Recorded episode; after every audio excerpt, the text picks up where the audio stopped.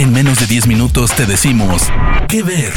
Películas, series, documentales, cortos, stand-ups o shows que recomienda el equipo de Spoiler Time.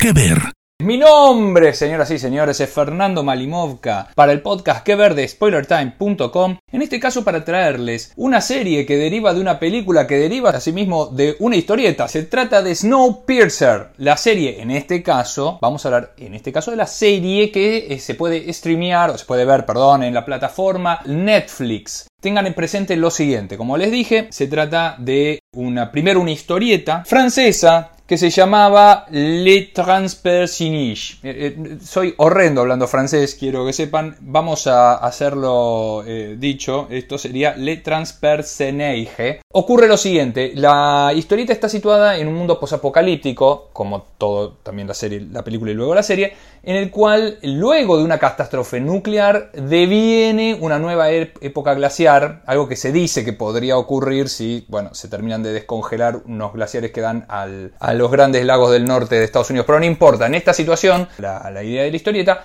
tanto ahí como en otras, se da que los sobrevivientes viven todos en un tren que tiene que estar circulando por la Tierra constantemente, creándose o manteniéndose o profundizándose el sistema de castas que vivimos actualmente en la sociedad moderna. La idea que luego se ve en la película, vamos a hablar ahora un segundo, antes de ir a la parte más filosófica, la película es de 2013, es del señor Bong Joon-ho, que también lo conocemos de Parasite, entre otras películas. La idea es que en esta, en el film, que lo actúan no más que otros que Chris Evans, Jamie, eh, Jamie Bell, perdón, Tilda Swinton, Ed Harris, el cast es excelente, búsquenlo. Y luego de Elio vino la serie de la cual el coreano es productor, que va por ahora en su segunda temporada por Netflix. Bueno, la serie en sí está actuada por David Dix, él está acompañado por Mickey Sumner, que hace de Bestial, que es una, un agente de seguridad que deviene en detective luego, no importa, ya van a ir viendo, y además la tenemos a Jennifer Connelly, ganadora del Oscar, que hace de eh, Melanie Cable, que es la ingeniera que crea el tren, dos trenes en realidad, que estarían circulando por el mundo. ¿Por qué es importante que los trenes circulen? Porque al mismo tiempo que lo hacen, por dínamo, regeneran energía para seguir circulando.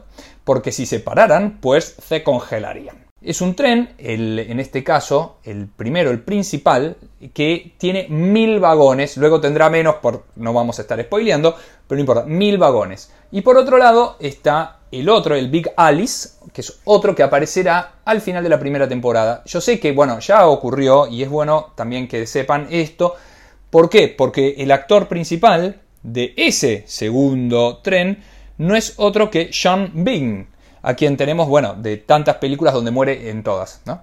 Como por ejemplo El Señor de los Anillos, es el único que fallece, está en la serie Game of Thrones. La idea es que eh, este señor, Sean Bean, hace del señor Wilford. Ocurre la primera temporada que lo que vemos, más que nada dentro de lo que es este experimento, porque esto es más que nada un experimento sociológico, a ver, todos sabemos que no podría haber un tren que recorra, bla, bla, bla, bla, bla. Ahora, no es eso, vamos a sumergirnos, y por eso vale la pena ver tanto la película como la serie, en la idea de todas las castas obligadas a vivir en un solo lugar encerrados, porque ahora más, más, que, nada, más que mal uno puede emigrar, ahora de aquí no hay salida. Ocurre que en los trenes finales, en los vagones finales, perdón, los vagones finales, se colaron polizontes, porque el tren en su organización social necesita de gente que después sacan de estos finales, de los colados, de la gente que entró sin pagar, porque son los que vienen a reemplazar a los otros de mantenimiento y los demás proletarios que están en las castas sociales inferiores del Snowpiercer. La idea entonces es que es muy interesante ver por qué, porque está la cuestión de nosotros pagamos, pusimos nuestras fortunas para vivir acá, los de clase alta, los de clase media, media baja que pudieron pagar lo que pudieron para poder vivir ahí teniendo que trabajar, y luego están los coleros.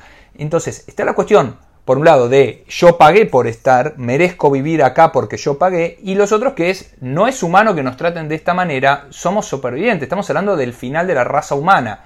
Nuevamente, acá es un, planeta devastado que venía mal, entonces los científicos deciden congelar la Tierra en otra de esas grandes decisiones que hemos visto ya y que todas funcionaron perfecto, como en Matrix y en otras más. Estos coleros empiezan a presionar, presionar, presionar, cada tanto se dan ataques o sublevaciones. No voy a decir revoluciones porque en la serie llaman revoluciones a cada vez que el tren da una vuelta a la Tierra. Entonces se dan estas sublevaciones, a partir de Helio algunos responsables son arrestados y ejecutados, como bueno, les hacen inhalar el frío, el gélido aire del exterior, o les congelan partes del cuerpo. Entonces, eh, ¿qué ocurre cuando finalmente pasa que la rebelión puede tener cierto, cierto nivel de éxito. ¿Qué pasaría si esa sociedad tendría que repartir de nuevo sus riquezas o sus castas? Y aquí es donde empieza la segunda temporada donde aparece Sean Bean. Así que aquí tenemos Snowpiercer por ahora dos temporadas, son 20 episodios, muy interesante para ver y disfrutarlo en qué podría pasar si.